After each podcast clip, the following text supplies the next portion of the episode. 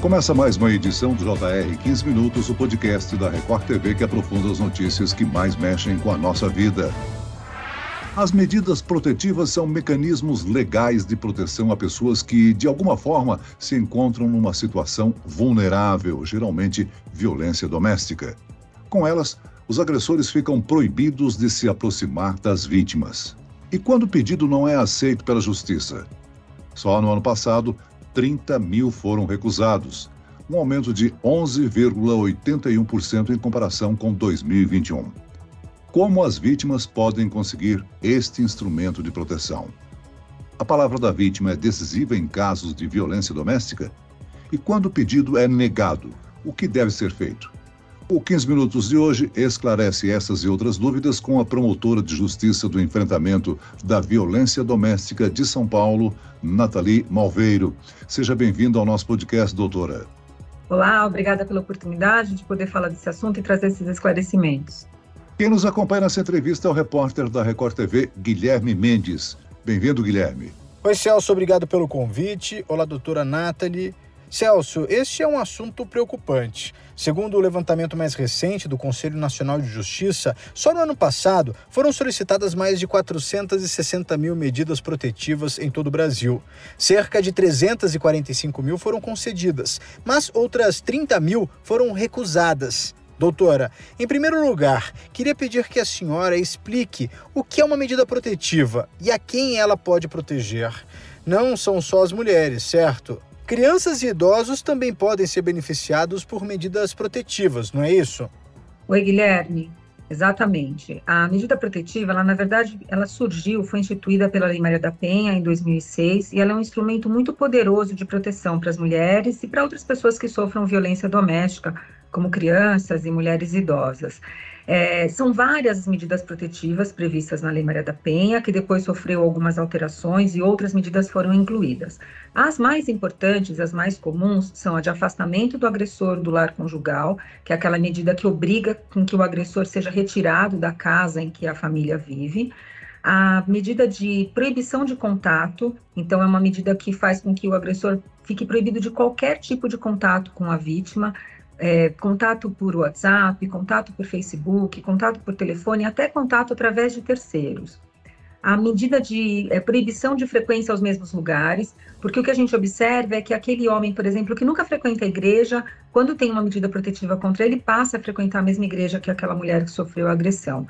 Então, essa medida também é uma medida muito importante. E uma medida que eu relevo como muito importante, sobretudo agora, porque nós estamos num momento em que tem muita arma de fogo em circulação, é a medida de suspensão do porte de arma de fogo, que é uma medida bastante interessante porque ela faz com que o autor da violência fique proibido de portar e até de ter como propriedade aquela arma de fogo. Essa arma de fogo pode ser apreendida. E a gente sabe que a arma de fogo sempre é um fator de risco muito grande para mulheres em situação de violência. Crianças e idosos também podem, sobretudo mulheres, né, meninas e mulheres idosas, que são dois grupos também bastante grandes no enfrentamento à violência de gênero. Meninas que, sobretudo, sofrem violência, não só violência física, mas muita violência sexual.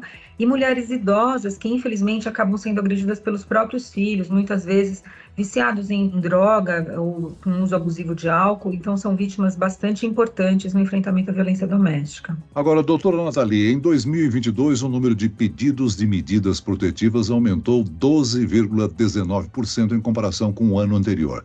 É possível afirmar que a flexibilização das medidas sanitárias contra a Covid-19 teve impacto sobre esse tipo de recurso? Mais vítimas procuraram por esse instrumento? Eu acho que sim. O que nós avaliamos é que durante o período da pandemia e das restrições de circulação, muitas mulheres sofreram violência sem poder pedir ajuda. Elas não tinham nenhuma desculpa para sair de casa por conta das restrições para poder fazer então um registro de uma ocorrência. Com a flexibilização dessas medidas, essas mulheres então conseguiram voltar a circular e poder fazer esses pedidos de ajuda. É importante a gente salientar que nem sempre isso é um reflexo de que a violência doméstica esteja aumentando, mas sim de que uma cifra oculta vem agora aparecendo. Mais mulheres estão é, tendo coragem, tendo informação para fazer esses pedidos de medida protetiva. A gente já citou aqui que a medida protetiva é um instrumento previsto na Lei Maria da Penha. Nós costumamos destacar aquelas que protegem a mulher da violência do companheiro ou do ex-companheiro, mas medidas protetivas também podem garantir a preservação dos bens das mulheres, né? Exatamente. A mulher ela também tem uma possibilidade de preservar o seu patrimônio, os seus bens. É importante a gente informar que mesmo quando a mulher sai de casa, por exemplo, por uma situação de agressão, de emergência, ela tem o direito de pedir que a autoridade policial a acompanhe, destaque no policial para acompanhá-la em casa, ainda que ela não queira voltar para aquela casa, mas para que ela possa pegar a documentação dela, a documentação dos filhos, os objetos de uso pessoal, material escolar, uniforme. Ela tem esse direito de pedir, no momento em que ela registra a ocorrência, é, um policial para ajudá-la a fazer essa recuperação desses bens de uso mais, digamos assim, imediatos, né? Independente depois da questão do patrimônio ser dividido, como vai ser feita a separação. Doutora, e fazendo um recorte etário, racial ou até mesmo regional, existe um determinado grupo de mulheres que procuram por esse recurso? A vulnerabilidade social e o desemprego influenciam de alguma forma? A violência doméstica é muito democrática. Ela atinge mulheres de todas as classes sociais, de todos os níveis educacionais. Na promotoria de justiça, eu já atendi mulheres de todos os níveis é, intelectuais e financeiros que você possa imaginar.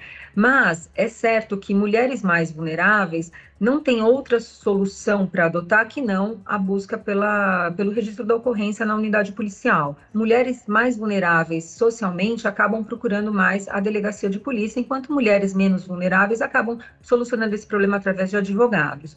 O que a gente consegue verificar, e nós estamos nos debruçando sobre esses dados, é que mulheres negras, elas acabam sendo mais vítimas de feminicídio e obtendo menos medidas protetivas. Então, talvez a gente tenha aí um viés é, de racismo também no atendimento a essas mulheres, que acaba prejudicando a proteção delas mesmas. Agora, doutora, como é que se pede uma medida protetiva? A quem a pessoa procura? É preciso um advogado ou advogada? Pode ser pedido diretamente numa delegacia? Não precisa de advogado. A pessoa pode, no registro do boletim de ocorrência, pedir essa medida protetiva. Ela pode, por exemplo, procurar um promotor de justiça na cidade dela e pedir essa medida protetiva ao promotor de justiça que faz esse pedido ao juiz. Nas cidades maiores em que tem a Casa da Mulher Brasileira, esse é um instrumento muito importante, muito eficaz de proteção às mulheres, que podem ir à Casa da Mulher Brasileira, onde ela já faz o registro da ocorrência, onde ela já pede a medida protetiva, tem sempre um juiz e um promotor de plantão para fazer a concessão dessa medida, ela já tem atendimento psicossocial, ela já é acompanhada ao IML, é muito fácil para ela pedir a medida protetiva. Mas, basicamente, Delegacia de Polícia, Ministério Público. Doutor, em regra, é o juiz que decidirá sobre a concessão ou não do recurso. O que a autoridade analisa antes de atender o pedido? Guilherme, o juiz ele tem que analisar elementos básicos. Primeiro, se tem um perigo ali naquela situação, se realmente a mulher está numa situação de perigo, e se tem um indício de que aquela situação está ocorrendo. Ele não precisa de uma prova cabal, até porque a medida protetiva, se a gente for avaliar, ela é uma medida de muito pouca restrição. Eu costumo dizer que em pleno século XXI, se uma mulher diz que não quer mais ter contato com o ex-namorado, com o ex-companheiro, essa vontade dela deveria ser aceita, independente de um juiz ter que determinar que essa vontade seja cumprida. O problema é que muitos juízes mal preparados para trabalhar com a Lei Maria da Penha, com a violência de gênero, alguns promotores e alguns advogados mal preparados acabam fazendo exigências que impedem a concessão dessa medida protetiva. Então, exigem, por exemplo, que a mulher tenha testemunhas. Né? Normalmente, essa, esse nível de violência ocorre no interior da casa, no interior do lar onde não tem outras pessoas, e justamente ocorre quando não existem outras pessoas presentes. Se tiver mais alguém presente, vai ser um parente, alguém que convive, um amigo de alguém, e os juízes muitas vezes entendem que essa testemunha ela não seria isenta. Né? Então, o depoimento da mãe da vítima, por exemplo, não seria isento e não permite com que o juiz considere que aquela agressão efetivamente aconteceu.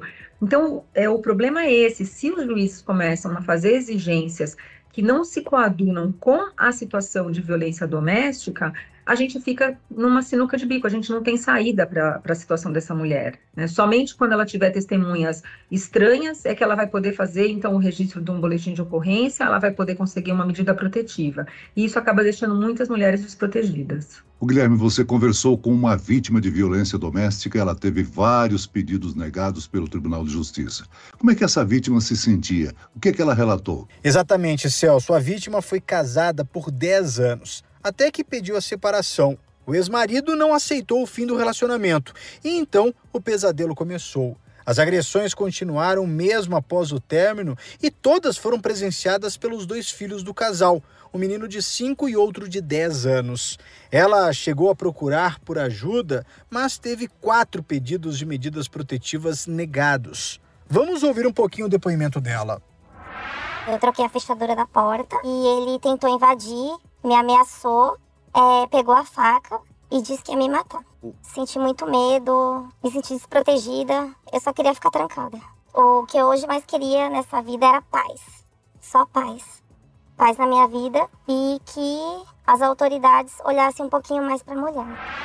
Doutora, quando um pedido é negado, cabe algum recurso por parte da vítima?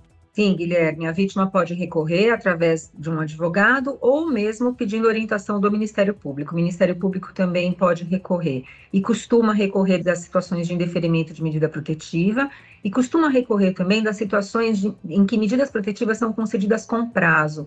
A medida protetiva ela não tem um prazo pré-fixado. O prazo da medida protetiva é enquanto perdurar aquela situação de risco.